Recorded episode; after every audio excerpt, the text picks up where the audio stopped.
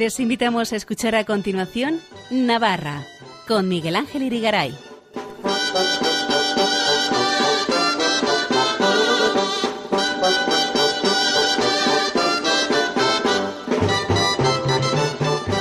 Noches, amigos oyentes de Radio María. Bienvenidos a este programa Navarra en su edición del lunes 13 de febrero de 2023, en la que vamos a hacernos eco brevemente del Premio Francisco de Javier 2022 que el Gobierno de Navarra ha entregado recientemente a la productora cinematográfica Pui Oria, nacida en Torres del Río. Luego vendrá Elena Leache con sus Jotas y, para terminar, volverá nuestro experto en historia, costumbres y etnografía de Navarra, Fernando Valde, para hablarnos de alfarería en esta región. No se lo pierdan, empezamos.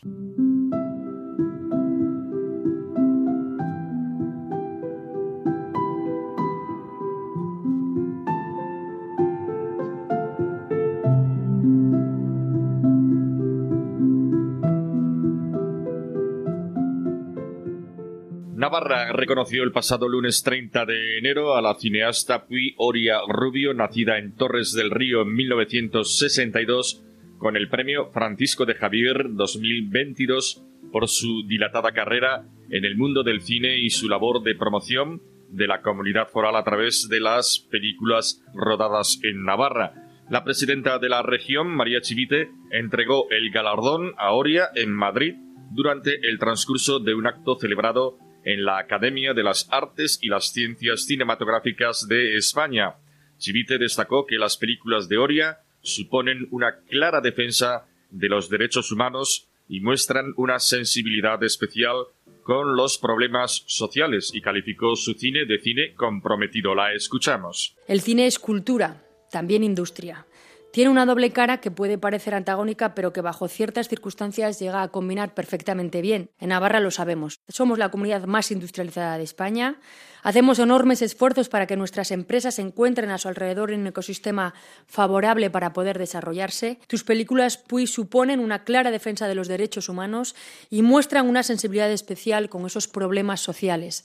Con el cine de Puyoria hemos abierto los ojos a la terrible realidad de la inmigración reavivado el debate social ante el silencio de los abusos sexuales o recordado que nuestra identidad reside en la infancia y en la España rural que ahora está en riesgo de desaparición.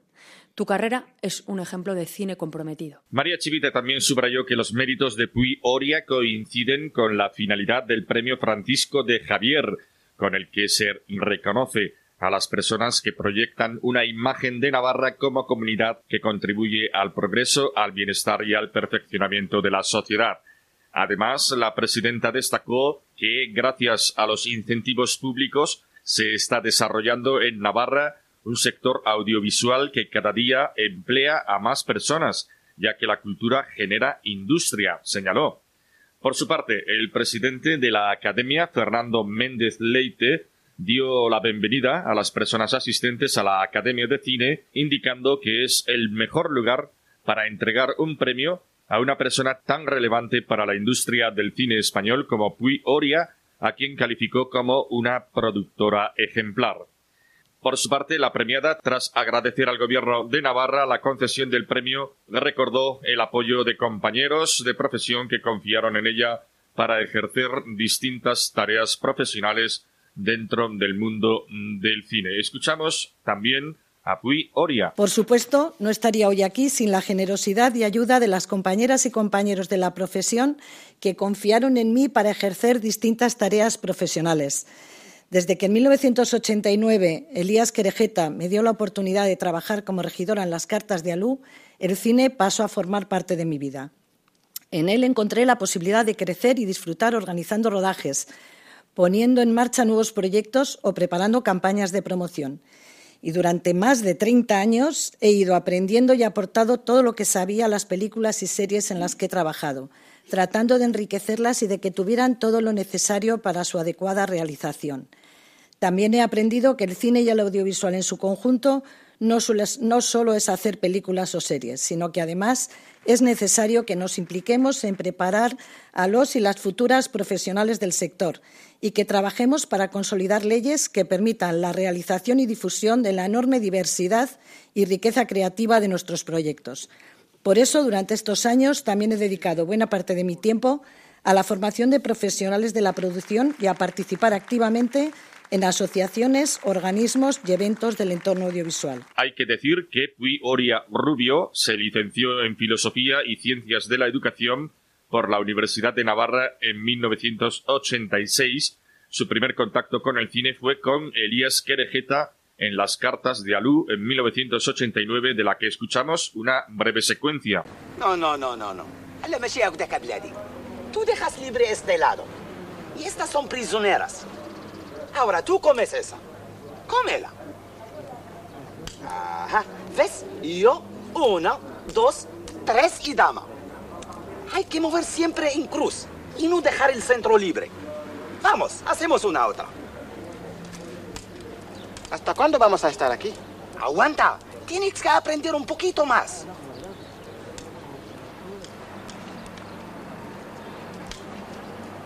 Y ahora tú sabes.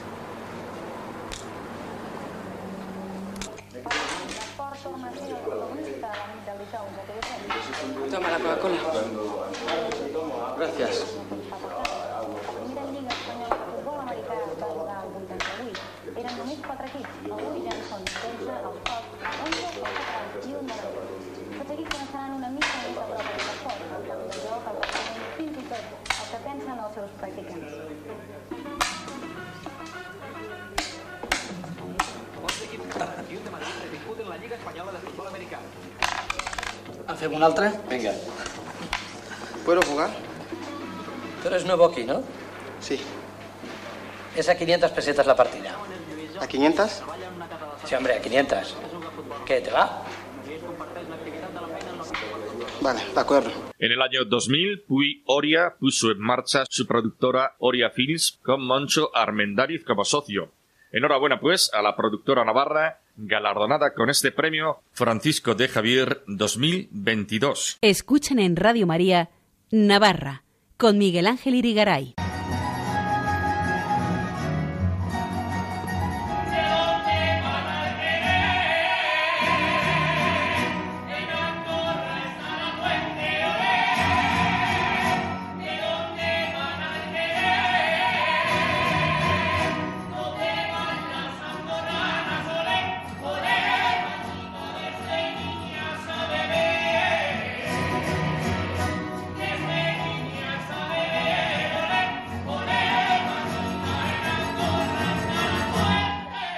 Elena Leache, muy buenas noches, bienvenida. Buenas noches, Miguel Ángel. Buenas noches a todos los oyentes. Aquí encantada de saludar, de saludar a todos y además con esta J hemos comenzado con mucha fuerza. Sí, con brío, te vengo, te veo con ganas. Es ¿eh? que chicos de San Blas, Santágueda, Mm. San, San Valentín, que es mañana. Ya bailando la Jota por todos los sitios. Sí, la J, la J de febrero parece que no, pero tiene Pero mucho tiene garbo. mucho garbo, sí, sí, sí. Sí, es que ya se levanta la primavera, como, Uh, como ya vamos por camino de, Sí, ¿verdad? porque ya viste el otro día, bueno, vimos, quiero decir, por medios de comunicación y demás, el carnaval y desde Ituren y Zubieta, Ah, sí. el Zampanzar de, de Ituren, Sí, sí. cómo se ya quieren ellos también con sus cencerros, eh, pues elevar el- la naturaleza y el espíritu de la naturaleza y todo eso. Pues y, claro, pues hemos escuchado esta Jota que interpretaban Diego Urmeneta y María Herrera eh, desde el certamen de Jota Aragonesa, certamen nacional Ciudad de Huesca.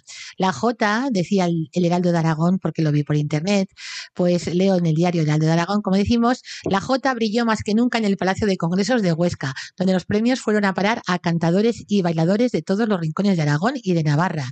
Algunos triunfadores fueron Javier La- Las Marías de Albalate de Azafra en, en Huesca y Lorena La- Laglera de Huesca, bailadores aragoneses y desde, desde Navarra, Diego Urmeneta y María Herrera.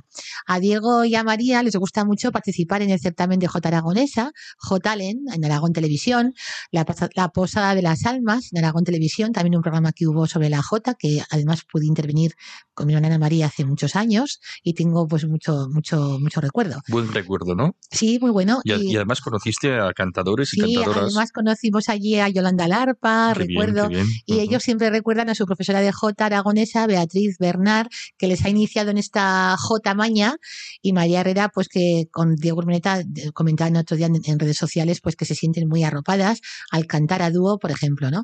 Así que hemos escuchado a María Herrera y, y este Diego Urmeneta cantar esta J Jota tan bonita. Esto es cambiar de registro para ellos, ¿no? Sí, sí, sí, Porque la Jota Navarra, bueno, Bueno, se es- diferencia de la aragonesa. Está bien eh, con Honduras, la J aragonesa es con Honduras y esta J es muy conocida, la de ¿De dónde van al querer? y me lo enviaron el otro día y dije, oye, pues mira, lo voy a, lo voy a utilizar. estupendo, fenomenal. Aprovechamos Y- todo, ¿verdad? La verdad que sí. ¿Eh? Y bueno, también hemos de recordar que tuvimos la primera conferencia eh, organizada por Gracia Navarra y una ponencia de una servidora. Tuvimos la ponencia en torno a la J, la J Patrimonio Mundial de la Humanidad. Ah, sí, ¿y qué dijiste, más Pues o menos? Estuve hablando sobre el- con el tema de jotas de campo, labradores y labradoras. Y eh, contamos con la participación de la Escuela de Jota de Irabia y su directora Ana Belén Pérez Jiménez de Tudela para ambientar esta primera charla, como decimos, de jotas y canciones y el tema de labradores y labradoras. La presencia del público fue muy numerosa y la próxima conferencia será el sábado día 25 de febrero en el Cibibó San Jorge de Pamplona. La das tú también. También, sí. Así, y la- el tema va a ser esta vez la Está Jota hecha una conferencianta. la J, sí, la J de humor y de chanza. La entrada va a ser libre y vamos a contar con la participación de las voces de la Escuela de Jotas Manuel Turrillas, que van a interpretar pues Jotas dedicadas al humor y que tenemos mucho humor y mucho picadillo. Lo que pasa que eh, hablaré un poco con Josu sobre este, este tema porque la J de picadillo que no se lleva mucho ahora No. no es propio, que decía una vez Beatriz Bernal en un programa de televisión, porque, claro, eso de las suegras, las nueras, el suegro, la, Ah, vale, la- vale. el yerno. Ya, ya.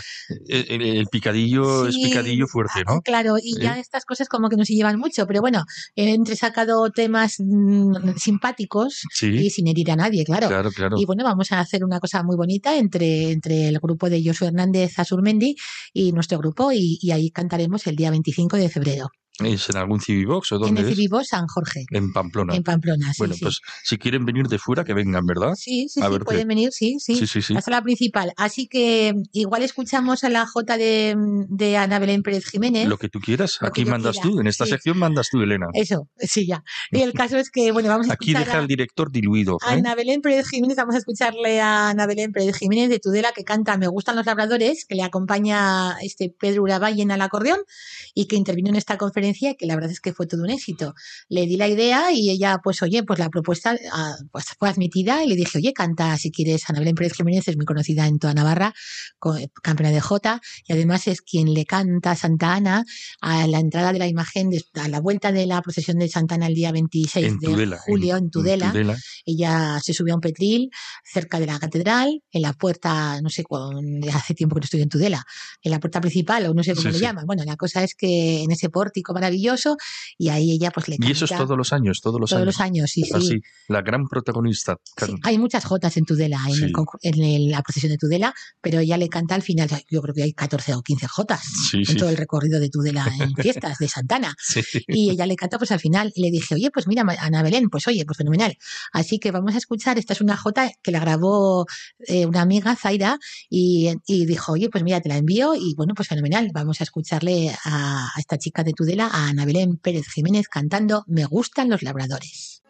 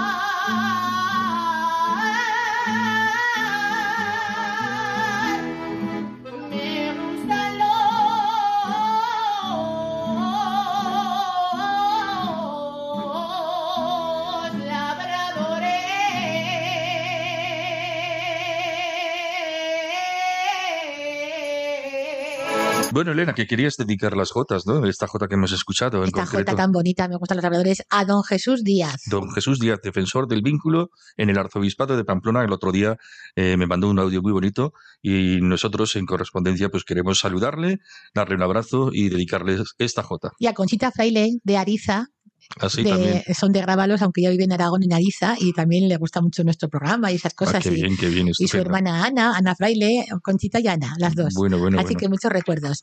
Y continuamos con gran alegría que leí en Diario de Navarra, a últimos de enero, la noticia del homenaje promovido en Cintruénigo por el Ayuntamiento de la Villa Rivera y su alcalde Óscar Bea a Enrique Abad su Iruñaco. El acto consistió en el descubrimiento de una placa conmemorativa colocada en la calle donde vivía Enrique Abad. La crónica relata que el acto contó con la participación del grupo musical Fresno y la actuación de la jotera lodosana Ana Duarte del grupo Voces Navarras.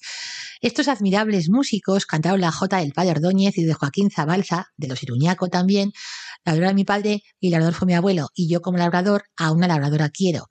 Esta hermosa composición fue presentada en el Teatro Gallarre de Pamplona por Rafael González y Julián Iriarte, ciertamente jotas nuevas, en Los Amigos del Arte del año 1978. También incluyeron en su actuación la emotiva jota de José Luis Arraga de Añorbe, que hizo a San Fermín llorar que la voz de Maricruz Corral ha sido interpretada durante muchos años al paso de la procesión de San Fermín el 7 de julio. Desde el balcón primero del portal número 54 de la calle Mayor, la Casa de los Otros Iruñaco, Joaquín Zabalza y Alberto Huarte. Leía en el libro del Padre Ordóñez La Jota por el Mundo que decía así. El grupo Los Iruñaco fueron triunfadores en el tercer festival de Benidorm. Recorrieron América del Norte y del Sur, las Antillas, Portugal, Norte de África, Islandia, Suecia, España. Cantaron en diferentes idiomas y compartieron escenarios con los mejores artistas del momento. 1956-1964. Cita a los miembros del grupo. Ignacio Astondoa, barítono. Enrique Abad, tenor alto costumbrista. Y primera voz de J, es el que hicieron el otro día el homenaje. El recuerdo. Alberto Huarte, bajo y guitarra. Joaquín Zabalza, guitarra, tenor segundo y coordinador artístico. Y Enrique Los Arcos, acompañando al acordeón al conjunto, con su vigente sonrisa a quien de vez en cuando puedo saludarle por la calle. El padre Ordóñez señalaba en esa publicación que después de Hemingway fueron ellos los, más, los que más popularizaron nuestra tierra de forma natural, amena y atractiva. No olvido las grabaciones de, las, de los himnos de las peñas pamplonesas, de Manuel Turrillas, el canto previo al encierro a San Fermín pedimos es de Los Iruñaco, de Alberto Huarte, de Enrique Los Arcos, mejor dicho, y de Joaquín Zabalza.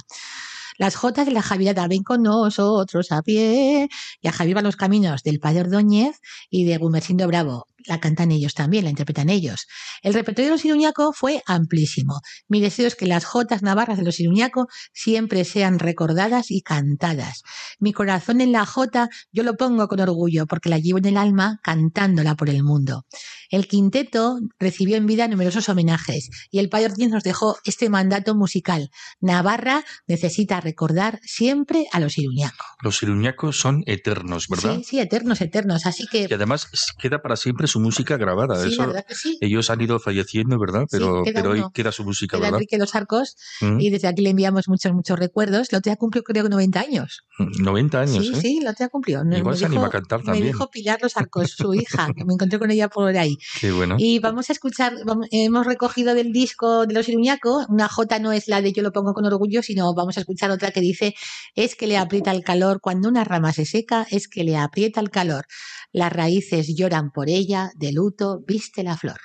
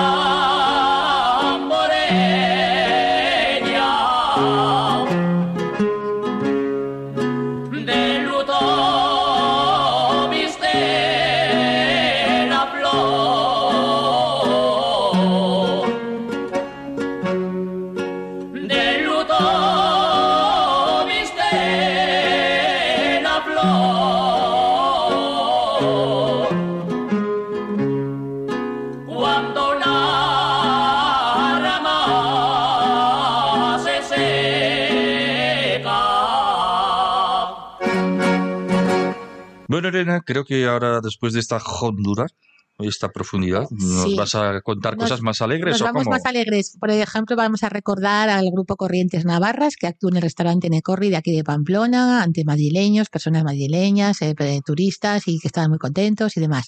Voces Riveras también estuvo en Autol, que luego escucharemos una actuación de ellos, una interpretación.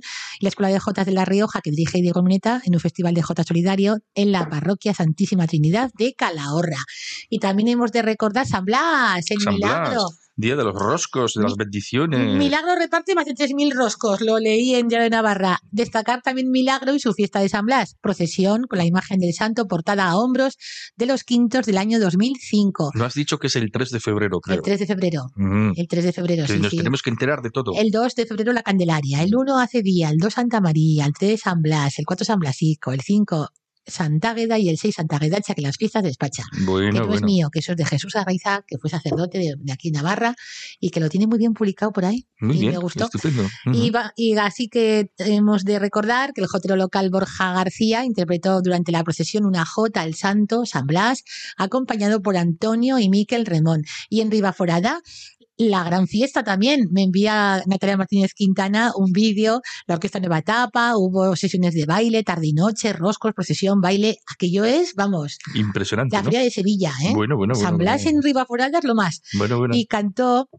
este José Manuel Aranaz de la Orquesta Nueva Etapa, interpretó aquello que dice, si vas arriba forada, sus fiestas disfrutarás. San Bartolomé en agosto y en febrero por San Blas. Ah, y les bien. cantó allí tan a Mira gusto en un café concierto y luego me envía el, el vídeo y digo, ala, o sea que me, me lo envió muy breve y no, pu- no puedo aquí... Ponerlo, ¿verdad? No se puede, no se puede escuchar porque es muy breve Muy breve. se ve que la entrada hizo dos vídeos, uno para la entrada y otro cantando, y claro, no, no encaja. Hay que hacer un vídeo más largo. Venga, Claro. hay que hacer más Así largo. que la próxima vez que ya intentará, le dije, ay, Natalia, me dijo, "Lo- la próxima vez lo intento. Bueno, pues vale, vale. Muy bien. y también nos vamos a Tudela, porque A el día de. San Blas, la iglesia de Santa la Magdalena de Tudela acogió la misa, la Eucaristía y posteriormente cantaron la Jota, el grupo de Jotas Camino Martínez al acordeón, también acompaña a Iñaki Gil, y cantaron así. Aquí estamos hoy en San Blas con anginas y catarro. A ver si te compadeces y nos curas de un milagro. Qué curioso lo de Yo creía que iba a decir algo de Navarro o No alguna sé, cosa de no, eso, porque eso sí que rima fuerte de verdad. Sí, pero rima no sé. consonante. Ya, pero Lo otro sé. es rima asonante, milagro pero- con catarro. Ya, bueno, eso son cosas de ellos. Eh, vale, vale. Y Tudela también, hay que, hay, también me llegan noticias de Tudela que ayer, o sea, que ayer no, el sábado 11 de febrero, la iglesia de Nuestra Señora del Barrio de Lourdes, que cantaron la Jota eh, de siempre, tradicional, María Herrera, Sandra Miranda y al acordeón Susana Fernández. Hubo también una misa y eso fue el sábado, el día de la Virgen de Lourdes, que siempre suelen cantar ellas, María Herrera y Sandra Miranda, acompañadas por Susana Fernández al acordeón. Y ¿Y qué más noticias? Ah, y, el viernes 10 de febrero hubo también una, en Orchadar una conferencia sobre el folclore navarro. Y también el mismo día 10, en el Conservatorio Pablo Sarasate del barrio de, de Independencia de Pamplona, se organizó un- una jornada sobre la música de acordeón, un reconocimiento a Enrique Celaya y la charla sobre la jota y su música para acordeón en el siglo XXI. El ponente fue Íñigo Aguerri. Y también esta pasada, este pasado fin de semana en Tafalla las ferias. Ferias de febrero, banda, mercadillo, feria de ganado y la rifa del culto divino, que eso Ah, fue sí. ayer domingo en la ilustre ciudad de Tafalla. Qué bueno, qué En la bueno. ilustre ciudad de Tafalla rifaron un culto para el Santo Hospital. Para el centro hospitalario, ¿no? La, Sí, la recaudación sí, de la rifa va para Es el que centro no tengo, hospitalario. no tengo la grabación, la tengo en, en cinta cassette y qué lío. Ujú. Es muy, muy simpática, la armonizó el José Menéndez de Tafalla. Así. Y la Mm. cantan ideal los de la coral tafallesa en los años 80. Bien. Ahí canta las Flamari, que Julián Condón Urroz, ahí, qué voces tan bonitas. Y cantaban un poco así, la ilustre ciudad de Tafalla. Se rifaron un culto para el Santo Hospital y no sé qué, no sé qué. Y el año que viene cogerán número San Pedro y San Juan. Si el, si el año que viene no sé qué, cogerán número, cogerán número San Pedro y San Juan, cogerán número San Pedro y San Juan. Lo armonizó muy bien, pero no puedo, no puedo porque no, no puedo no tienes la grabación. Tengo ay, la ay. grabación en cassette, Bueno, bueno, bueno. así que para otra vez para será. otra vez, para otra vez. ¿Y qué más? Ah, y vamos por las citas joteras, como te he dicho, el 25 de febrero que actuamos en Civivo San Jorge. Y tenemos el 3 de marzo la Asociación Navarjota, que invita a grupos de joteros, escuelas de jotas y particulares a participar en la intervención de la misa de la escalera de San Fermín, con la jota y cantos propios de la misa navarra, que será el día 3 de marzo a las y media en la capilla de San Fermín de Pamplona. Y, y bueno, eh, también vamos a Autol, porque Voces Riveras estuvo actuando en La Rioja, en Autol. La Rioja canta y baila San Blas en Autol. Es, hacen canto y baile, es muy simpática, muy curiosa la actuación, la J Riojana, también trabajan mucho, y el grupo es Voces Riveras. Y está compuesto por Soraya Castellano, Diego Urbeneta, Davinia Martos, Sandra Miranda y Carolina Milagro, que realizan este espectáculo uniendo canto y baile en la J Riojana y la J de Aragón, que son iniciativas muy buenas sin duda de la J Riojana y Aragonesa y Navarra. Y lo llevan muy bien el grupo Voces Riveras. Así que se hermanan, ¿no? Sí, Estas sí. jotas, la riojana, la aragonesa, la Eso. navarra. Y no sé, ¿te parece que escuchemos Sí, un porque vídeo tenías porque me ha enviado Soraya Castellano? Me ha enviado Soraya Castellano desde Tudela. Y mira, te envío esto que es del grupo Voces Riveras, que estuvimos aquí el otro día actuando y, y es también muy, muy popular esa jota que cantan Calle Mayor de Logroño. Así. Así que vamos a escucharla. a venga. escucharla, venga. Ánimo, pues. A ti.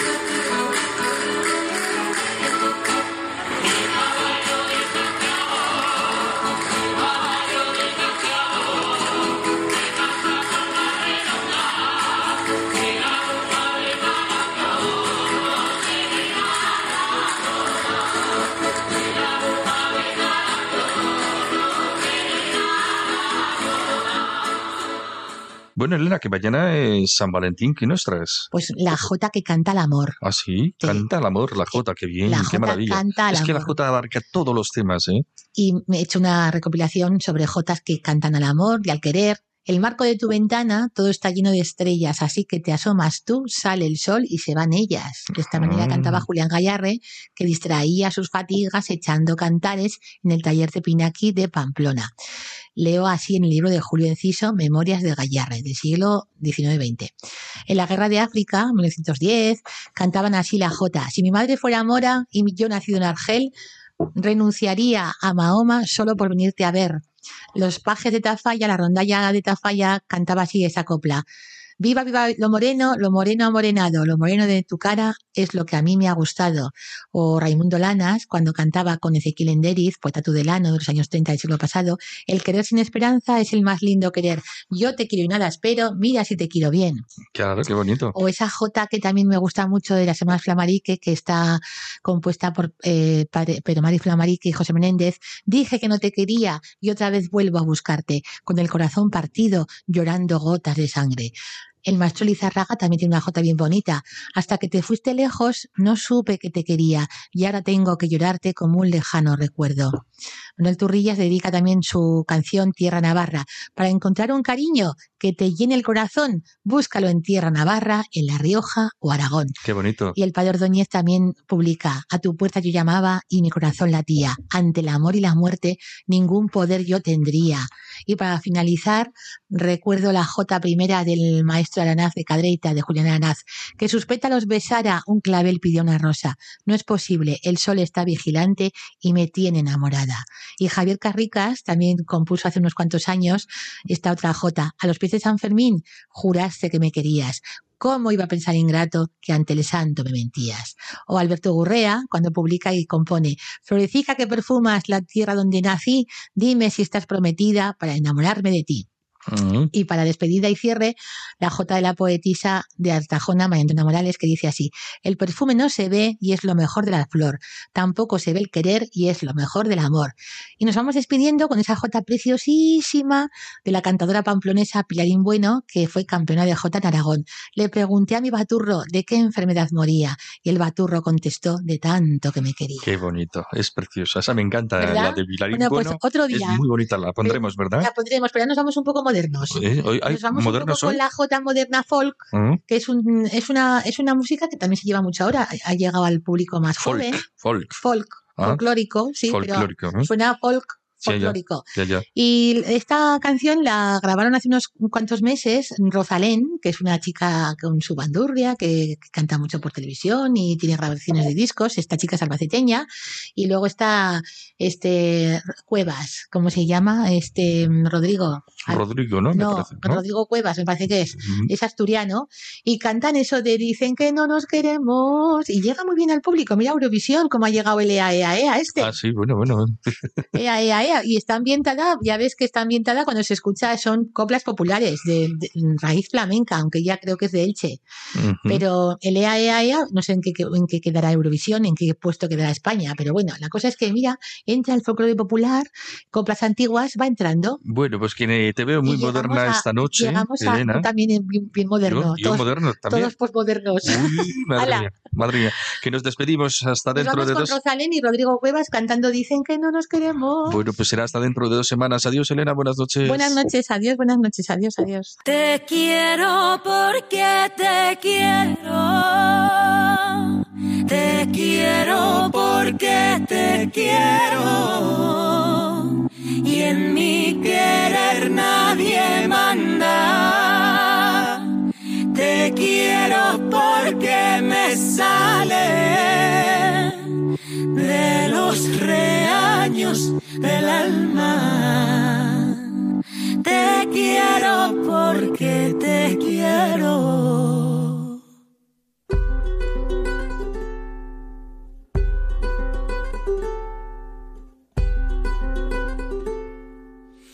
Cuando paso por tu puerta, cuando paso por tu puerta, cojo pan y voy comiendo, pa' que no diga tu madre que de verte me mantengo cuando paso por tu puerta.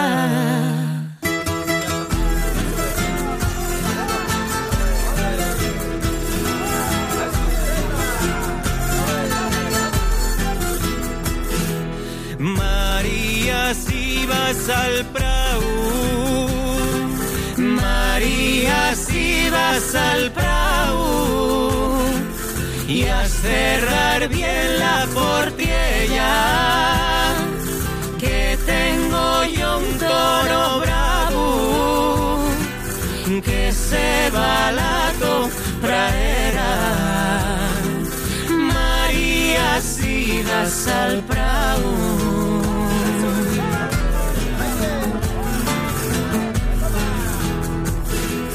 Para que venís al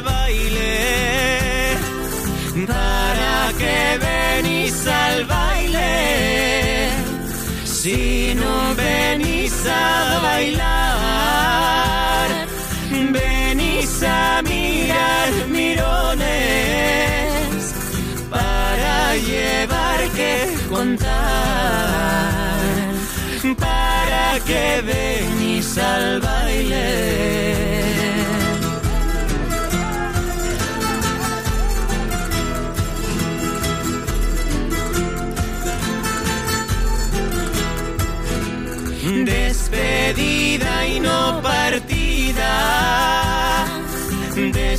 Despedida y no partida.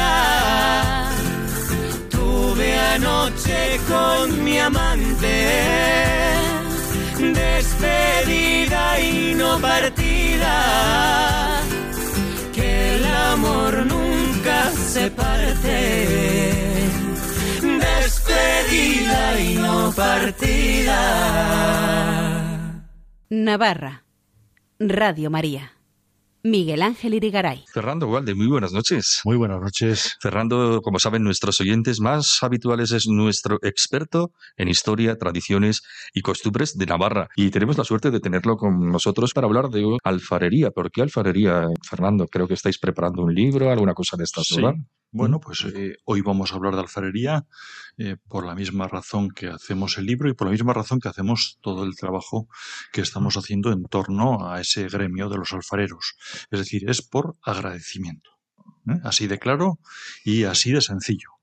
Son, estamos hablando de un gremio que ha estado pues durante siglos y además podemos decir incluso durante milenios, como se viene demostrando en las diversas excavaciones arqueológicas, durante milenios ha estado eh, arrastrando de la economía de muchos pueblos que han tenido el privilegio, ese don de tener una tierra adecuada, tierra que mezclada con agua, con aire y con sol, pues, y con un buen hacer por parte de las, las manos, pues ha dado como resultado pues unas obras de alfarería, de vasijas, de pucheros, de tinajas, que son verdaderas joyas. Tirar de la economía te refieres a que ha hecho que esos pueblos eh, fueran prósperos en su tiempo, porque es un oficio, un oficio que si no está desapareciendo ya ha desaparecido. ¿Cómo está la- el tema? Bueno, mm, se da por desaparecido. Es decir, lo que es la, la alfarería. En Navarra, por lo menos. No sé si en el resto de Bueno, sitios. en, en toda España. Es decir, la alfarería funcional ya ha desaparecido.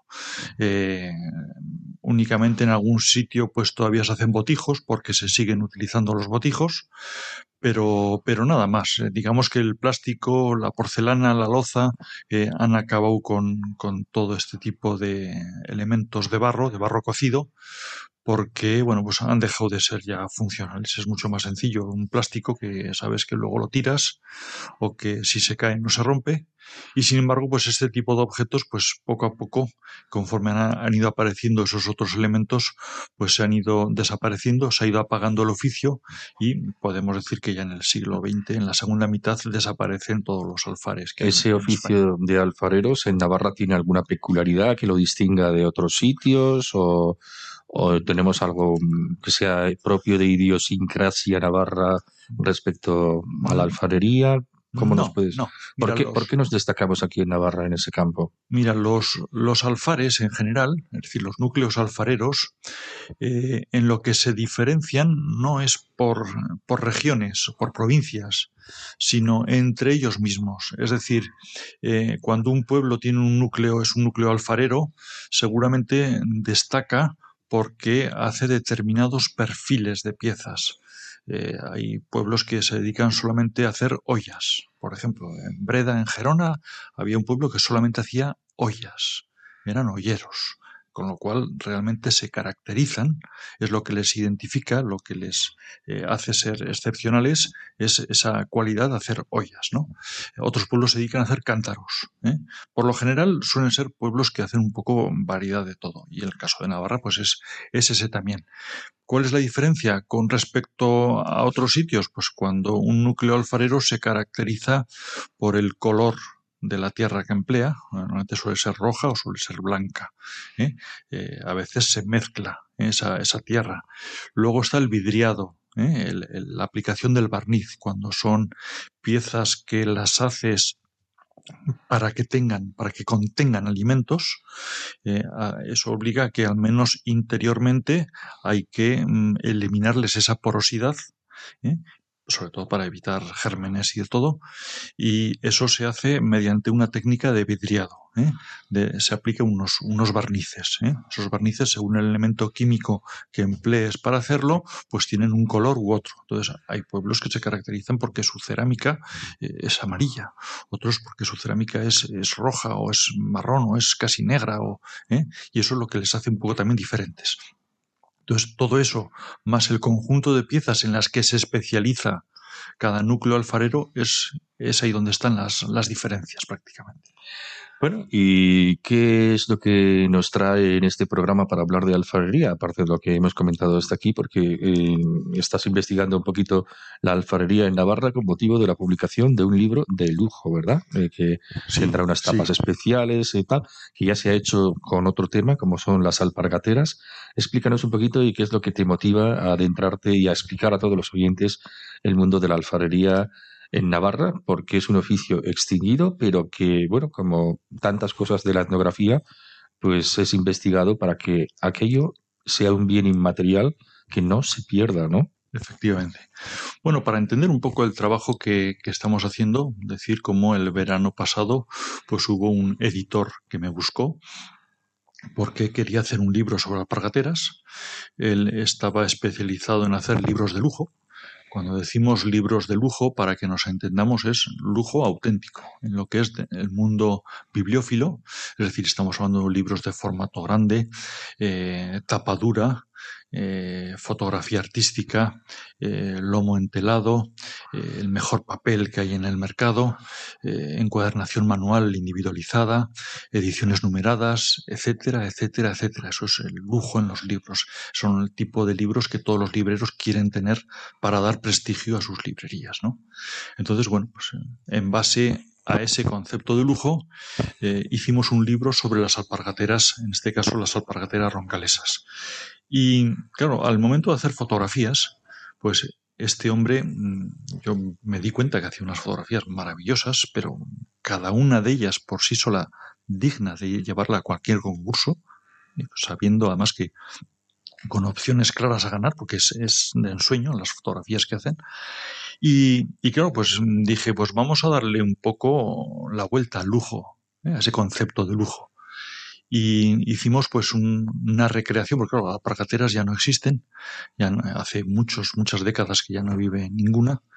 Dije, pues vamos a darle una vuelta a esto y lo que hicimos fue con las personas descendientes de las alpargateras hacer el reportaje fotográfico de tal manera que esas personas descendientes recrean el oficio de sus antepasados, de sus abuelas, bisabuelas, tatarabuelas, con lo cual estás eh, a través de esos reportajes fotográficos y a través del propio libro, estás creando identidad, estás generando orgullo ¿eh? y les estás haciendo volver a mirar eh, esa parcela del patrimonio que ya la tenían prácticamente olvidada y no solamente se fijan en ella, sino que ahora se sienten esas personas muy orgullosas de esa parcela que es suya, donde encuentran sus raíces.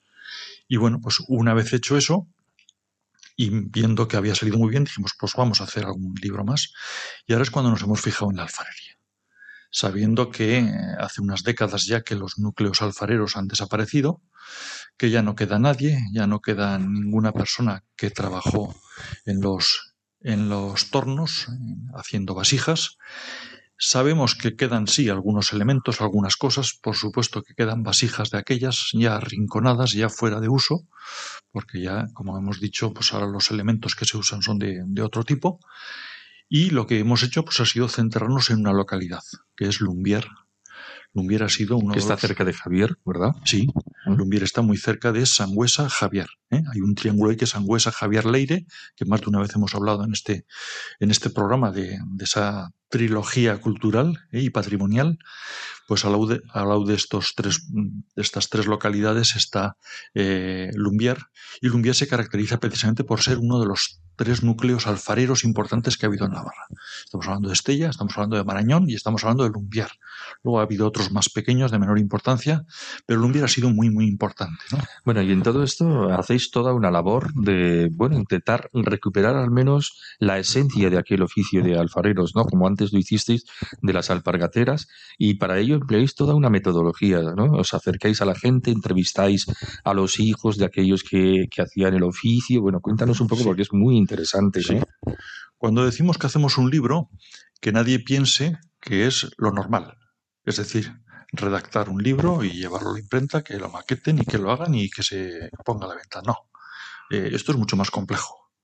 Y esto es mucho más, eh, vamos a decirle, meritorio desde el punto de vista patrimonial. Es decir, hacer un libro sobre alfarería supone eh, localizar e identificar a todas las sagas familiares alfareras que ha habido en Lumbier, ver quiénes son los descendientes actuales de esas sagas, ¿eh? es decir, suelen ser hijos ahora de los últimos alfareros, hijos e hijas, y eh, hablar con ellos y salvaguardar, recoger ¿eh? todos sus recuerdos, todos sus testimonios. No tenemos ya la posibilidad de hablar con los alfareros porque ya hace muchos años que, que dejaron de estar entre nosotros, pero sí que tenemos a sus descendientes. ¿eh? los cuales han convivido con ellos, han visto trabajar al padre, han visto trabajar a la madre, como el padre trabajaba en el torno, cómo le daba forma con el barro a las vasijas, como la madre se ocupaba de vidriar, de dar ese barniz, ¿eh? como después la madre salía con una caballería a vender por los pueblos. Bueno, todos esos recuerdos que se pierden ya. Los, son, estamos hablando de personas octogenarias, incluso nonagenarias, los hijos de esos últimos alfareros, con lo cual es, se trata de salvaguardar todo eso. ¿eh? Recoger todo eso para plasmarlo en el libro, para que eh, de alguna manera nos dejen el legado de cara a las generaciones venideras. Mirad, esto es lo que hacían nuestros padres, esto es lo que nos ha dado futuro durante siglos a nuestro pueblo y ahora Prosperidad, es ¿verdad? Eso es. Y esto es lo que os dejamos ahora a vosotros para que no lo olvidéis nunca, ¿no? Sí, sí, es el legado de vuestro legado, ¿no? Exacto. Y claro, eso nos referimos al texto, pero luego están las fotografías. ¿eh? Cuando les coges a esas personas y les dices, oye, ¿seríais capaces de recrear ante una cámara fotográfica el oficio de vuestros padres? Y ahí es cuando vas descubriendo pues que uno en su casa todavía conserva el torno del padre o el del abuelo, el otro en su jardín, en casa, mm, ha respetado siempre eh, la existencia de ese horno que había ahí, que realmente no le vale para nada a él, pero era el que empleaban en su casa para cocer las, las piezas y lo sigue teniendo ahí. El otro tiene pues eh, ese molino de, de, hacer el barniz, de darle vueltas y vueltas y vueltas al barniz para luego poder vidriar las piezas. El otro conserva esa mesa donde amasaban el barro o ese espacio donde recogían la, la tierra, etcétera, ¿no? Y al final eh, te das cuenta con todos ellos cómo son capaces de ponerse de acuerdo ¿eh? que ese es el gran valor patrimonial que tiene este tipo de trabajos, eh, se ponen de acuerdo, los unes a todos en torno a un interés patrimonial y los tienes allí cómo se han ido a comprar ese pañuelo que antes empleaban, que se ponían en la cabeza como el pañuelo de hierbas, o ese, esa ropa que vestían, esos bombachos, o esos chalecos, o ese, eh, pues se han ocupado de ir buscando todas esas piezas, eh, todos esos eh, vestigios de lo que de lo poco que queda de aquellos, de aquellos talleres de alfarería y lo han juntado todo y te cogen y te recrean un día, traemos caballerías, traemos, bueno, todo lo que te puedas imaginar, toda la parafernalia propia. Me lo y imagino, haces- porque contigo todo es posible, Fernando. Bueno, bueno, lo cierto es que lo conseguimos y hacemos unas fotografías pues que son realmente de ensueño. ¿eh? De pronto, eh, un pueblo que hace 60 años que se apagaron los hornos, de pronto ves que se vuelven a encender, vuelven a humear. ¿eh? Ese torno que nunca daba vueltas ya, pues ahora vuelve a dar vueltas y ahí están esas manos callosas, dándole forma al barro. A mí, mi padre lo hacía así, pa, pa, pa, pa, pa. Y, y de paso también conseguís hornear el horno de los corazones en torno a una identidad familiar, tradicional y también del pueblo, que se sienten orgullosos. Efectivamente, solamente el hecho de plantear este tipo de trabajo y de ponerles a estas personas a recrearlo ya ha merecido la atención de los medios de comunicación, saber que de pronto se está haciendo todo eso en un pueblo, eh, le han prestado atención, eh, le han dedicado páginas en los periódicos, con lo cual esta gente se da cuenta de la importancia de lo que está haciendo y esto está generando un orgullo, un sano orgullo de saber que están, están cogiendo y están rescatando la identidad de ese trabajo que han hecho sus padres, sus abuelos, sus bisabuelos, generación tras generación. Ellos han sido los últimos, eh, que, ellos ya no se han dedicado a ello, sus padres sí, ellos ya no. Y bueno, pues eh, de pronto tienen esa posibilidad, incluso esa responsabilidad de poner en valor todo aquello, ¿no? De aportar la memoria de todo aquello, los recuerdos de todo aquello y saber que va a quedar en un libro, pues, de esas características, ¿no? Y entonces, pues, eh, quieras que no, eh, todas esas personas eh, de repente pues se sienten muy orgullosas, de repente mm, empiezan a mirar en el desván a ver qué guardan, a ver qué tienen, eh, y ya deja de estar en el desván, ya empieza a estar en una estantería en la sala principal de la casa, eh, ya vuelve a estar limpio aquello, le quitan el polvo, le tal, eso que estaba guardado allí, no, no, no, no, ya no, no tiene que estar ahí guardado, tiene que estar aquí a la vista para que la gente vea que, nosotros nos dedicábamos a esto, ¿no? Y, y ya no es solamente las familias, los descendientes, sino que es el pueblo entero, empezando por el propio ayuntamiento, que se dan cuenta de que, que ahí tiene una señal de identidad que hay que trabajar, ¿no? Y cuando ves al pueblo, como un día les, les convocas dentro de esas sesiones fotográficas, les convocas para que salgan a la calle vestidos como en los años 20, 30, 40, cada uno con esos pucheros que guardan en su casa, que los ponen en la, en la entrada, en la puerta de la casa, en el portón, ahí en la calle, y cómo vamos recreando con todas esas personas y con todos esos elementos, pues bodegones. ¿eh? Y ahí posan todos ellos. Con la abuela, ¿eh? tres hasta cuatro generaciones tienes posando con, la, con las vasijas. Eh, lo hemos articulado todo en torno a la importancia de las manos alfareras. Es decir, el sujetar la alfarería el sujetar las vasijas, el sujetar el pasado, el patrimonio con las manos.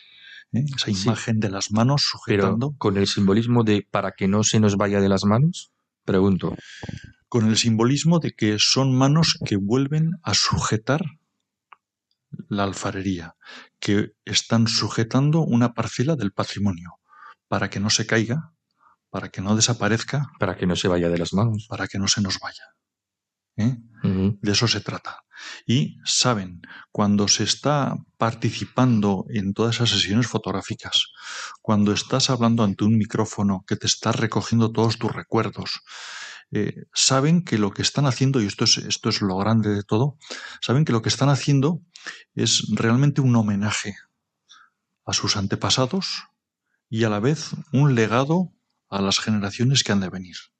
Y eso es, eso es el gran valor que tiene un trabajo de estas características. Es lo que hablábamos antes de recuperar el- aquel legado que será el legado para las generaciones futuras, el legado de, de su legado, ¿no? Efectivamente. Mm, No sé si es un buen Sí. resumen. Sí, sí, sí. Y lo cierto es que mm, todo este trabajo, la realidad, independientemente del libro, el libro al final es un elemento físico que es eh, circunstancial de- del momento y que resume muy bien para nosotros, nosotros lo definimos como un monumento en papel, ¿no? Pero lo importante, lo Es más, material, ¿no? sí, lo, lo más No, lo que importante no es físico. Exacto. Es, es ese sentimiento que ha resucitado, ¿eh? que ha vuelto otra vez con fuerza, en el que eh, esta gente se da cuenta de, de ese valor patrimonial que subsistía en su cultura, en sus raíces, al que ya, pues, en, en buena medida, pues no se le daba ya esa importancia que tenía, eran conscientes y asimilaban, asumían que, que era algo que se había perdido ya y bueno, pues formaba parte ya del pasado. Dices, no, pero es que eh, puede ser recurso de futuro. Pues todas estas historias también cambian nuestro programa y por eso te agradecemos mucho, Fernando Ugalde, que nos hayas venido a contar todas estas cosas tan interesantes. Te esperamos en otra ocasión para que nos sigas eh, amenizando y culturizando con estas cosas. Gracias, eh, Fernando Ugalde. Buenas noches. Muy buenas noches. Navarra, en Radio María. Nos vamos, hemos hablado del premio Francisco de Javier 2022 entregado por el gobierno de Navarra a la productora cinematográfica Navarra Puy Oria. Hemos tenido jotas con Elena LH y hemos hablado de alfarería en Navarra con nuestro experto en tradiciones y etnografía, Fernando Gualde. Si quieren volver a escuchar este programa o recomendarlo a alguien, pueden pedirlo en el teléfono 91 822 80 10. 91 822 80 10 o descargárselo de los podcasts en la web de Radio María. Volvemos dentro de dos semanas, el 27 de febrero. Que Dios les dé paz, alegría y felicidad. Muy buenas noches.